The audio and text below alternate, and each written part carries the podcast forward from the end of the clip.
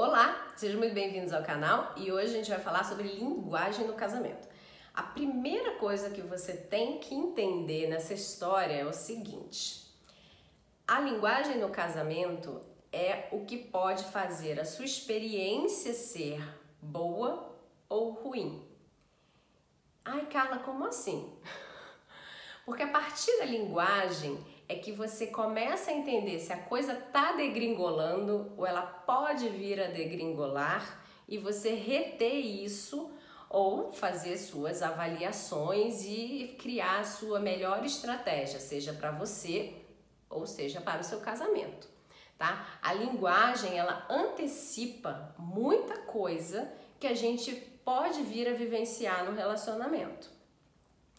Aí outra coisa que você precisa entender antes de eu te explicar sobre a linguagem é que quando você vai fazer um curso de línguas, você aprende primeiro como funciona alguns dos países que usam essa língua para se comunicar. Por exemplo, quando você vai aprender alemão, você já entende que o alemão é uma pessoa que talvez não queira dar beijinho, né? Talvez ele seja uma pessoa que você tem que ter um pouco mais de formalidade, porque a própria forma de linguagem é diferente, né? Você entende que talvez o espanhol seja mais simpático, porque a própria entonação da, da fala, né, da língua espanhola, ela te chama para isso. Isso não, é, não quer dizer que isso seja uma verdade pura, né? Mas eu só estou querendo te mostrar que pela, pela linguagem, pela forma, pela palavra que você usa, existem entonações que fazem com que você se comunique de uma forma ou de outra. Diga se você está no momento mais simpático ou no momento mais ríspido, tá? Fora isso, você percebe que é tudo dentro de um curso de línguas é escuta treino. Ah, não, tem a fala, tem a escrita. Fala e escrita fazem parte do treino. Quantas vezes você repete a fala, quantas vezes você repete a escrita. E se você não escuta bem, dificilmente você fala bem. A não ser que você decore, né? Só que o decorar te limita na comunicação. Saiu daquela rota, você não consegue mais criar espaço de comunicação, percebe? Dito isso, o que, que a gente quer falar com essa história? Eu vou te contar uma historinha. Uma vez eu fui na Disney, foi a primeira vez que eu fui.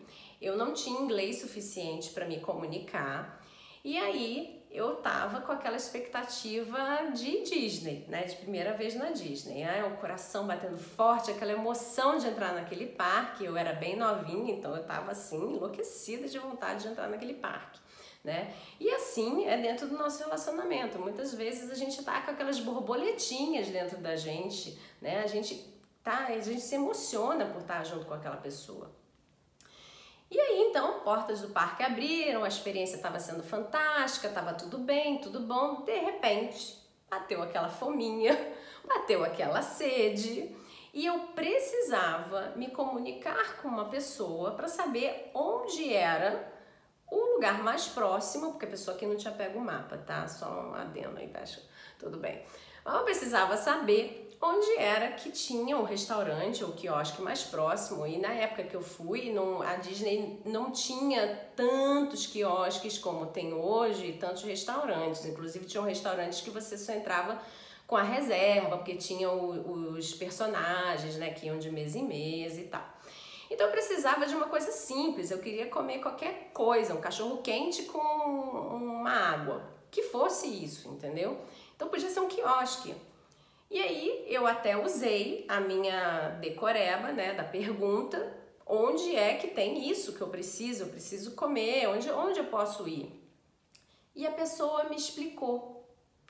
Só que na hora que ela me explicou, eu não tinha ouvido o suficiente durante o meu curso de inglês para entender as nuances da fala da pessoa, eu não tinha ouvido o suficiente para entender as palavras que poderiam ser usadas quando a pessoa é um local, por exemplo, né? Que não, não necessariamente podiam ser aquelas palavras formais que a gente aprende, mas que eu podia trazer para uma semelhança dentro do contexto e entender. Eu não tinha essa habilidade. E ainda, ela usou palavras que eu conhecia, mas eu fiquei tão nervosa que alguma coisa aconteceu que apagou.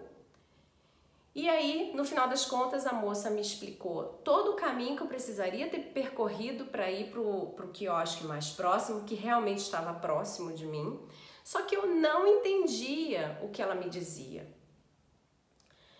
O que, que acontece no nosso casamento? Às vezes a gente até faz a pergunta que a gente acha que é a melhor pergunta e o outro responde da forma como ele acha que é a melhor resposta. E aí a coisa não comunica. Eu parei de ouvir a resposta daquela moça porque eu estava já pensando no meu desespero, que eu estava com fome e que eu não estava entendendo o que ela estava falando. E provavelmente, pela minha pergunta, ela não entendeu que eu não tinha habilidade para entender aquela resposta. Porque eu mostrei para ela uma pergunta que ela acreditou de outra forma, né? Ela entendeu de outra forma, ela entendeu que eu era apta a entender da forma que ela ia explicar. Não sei o que, que rolou ali. Mas quando a gente está se comunicando com o nosso parceiro, o que a gente precisa entender é que a gente precisa escutar o que ele está falando e quando a gente escuta o que ele está falando, a gente tem que comunicar da forma como ele está ouvindo, da forma como ele entende, desculpa, da forma como ele é capaz de entender. Se eu tivesse perguntado para aquela moça, já dizendo para ela que o meu inglês não era tão bom assim e que eu precisava de que, que precisava que ela falasse um pouco mais devagar e talvez usasse palavras mais básicas ou talvez usasse um pouco das mãos para me explicar, eu não teria rodado quase 15 minutos para achar um quiosque que estava a 5 minutos de mim. Eu não teria ficado com dor de cabeça e eu não teria tido uma experiência na parte da tarde, né, por causa da dor de cabeça que eu tive, a experiência do parque na parte da tarde, ela não foi tão boa quanto a da manhã. E adivinha qual é a experiência que eu mais lembro? Isso mesmo. A que eu mais lembro é a da parte da tarde, porque eu tava com dor. Então ela me marcou. Se você me perguntar quais foram os brinquedos que você foi na parte da manhã, eu saberia dizer dois ou três. No da tarde, eu saberia te dizer todos os brinquedos que eu não fui porque eu estava com dor de cabeça. Percebe? E aí isso fica marcado na nossa memória e guardado e na hora que a gente vai comunicar novamente, a gente vai comunicar como a gente está sentindo, se a gente estiver com a comunicação ineficiente. Quando você tem a comunicação eficiente, você vai dizer para o outro aquilo que o outro precisa ouvir para entender o seu pedido e fazer com que você então consiga realizar o que você deseja com seu pedido. E da mesma forma, você deve estar com a sua escuta ativa aberta para compreender o que, que esse outro está te pedindo para você entregar corretamente, para que ele tenha a melhor experiência com você e ele não se lembre apenas do turno da tarde, onde ele estava com dor de cabeça e deixou de ir nos brinquedos que queria. Percebe?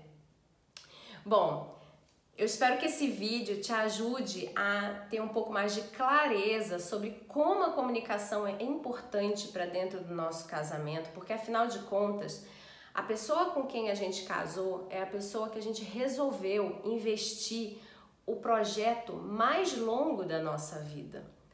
Se um divórcio é para sempre, por que é que um casamento é só até quanto dure?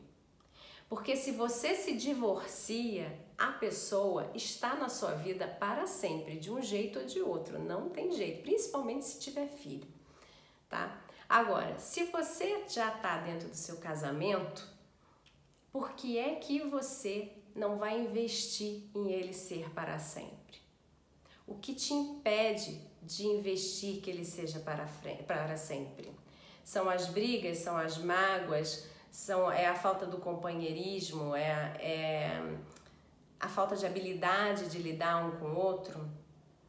Se tudo que você tem são problemas apenas relacionados, né, ou resultados que são relacionados à comunicação inadequada, eu posso te dizer que isso é possível de ser resolvido e que depois que isso se resolve, você deixa sacos e sacos de peso de tempos que você não esteve bem né, na sua comunicação para trás e você vive uma vida daqui para frente, tá bom? Se você gostou desse vídeo e se você conhece mais casais que precisam ouvir coisas relacionadas à comunicação, a salvarem o casamento deles, compartilha com eles esse vídeo ou outros aí do canal que você acha que se encaixam perfeitamente na situação que eles estão vivendo e bora tentar salvar essa história aí para que vocês sejam felizes para sempre e não só até quanto dure. Você não merece só até quanto durar, você merece tudo para sempre. Um grande abraço e até a próxima. Tchau, tchau. Se você gostou desse conteúdo, divulgue e compartilhe com seus familiares e amigos, porque pelo menos duas vezes na semana eu passo aqui no podcast para deixar para vocês ferramentas, dicas, insights sobre treinamento e desenvolvimento humano. Se você precisar de mais informações, passa lá no meu site recomeçodevida.com ou me manda um direct no meu Instagram Recomeco de Vida Carla Cunha. Que a sua vida recomece e seja plena. Um grande abraço, Carla Cunha.